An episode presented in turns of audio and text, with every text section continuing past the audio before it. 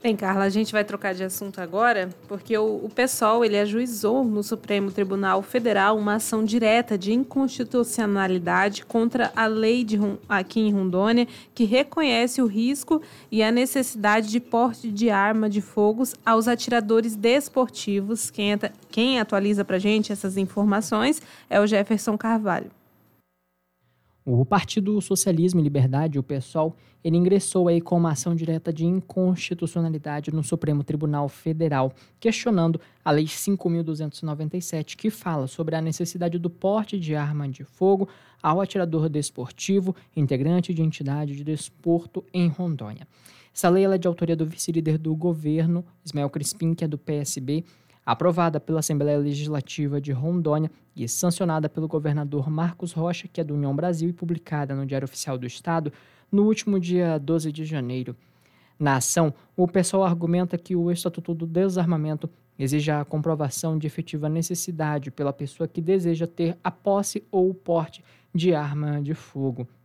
Outro argumento do partido é que o STF começou, mesmo que não tenha finalizado, a análise do tema por meio de outras ações que questionam decisões do governo federal a respeito de armas de fogo.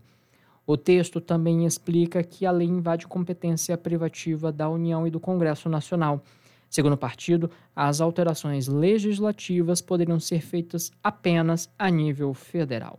O partido considera ainda é que, com essa lei, abre aspas aqui para o que o partido diz.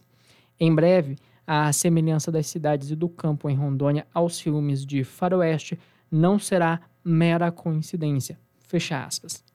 Na ação, o partido faz também diversos outros pedidos. No STF, essa, ação, no STF, o relator dessa ação é o ministro Nunes Marques. Essa ação foi peticionada no começo do mês de fevereiro e ainda não há data para o julgamento.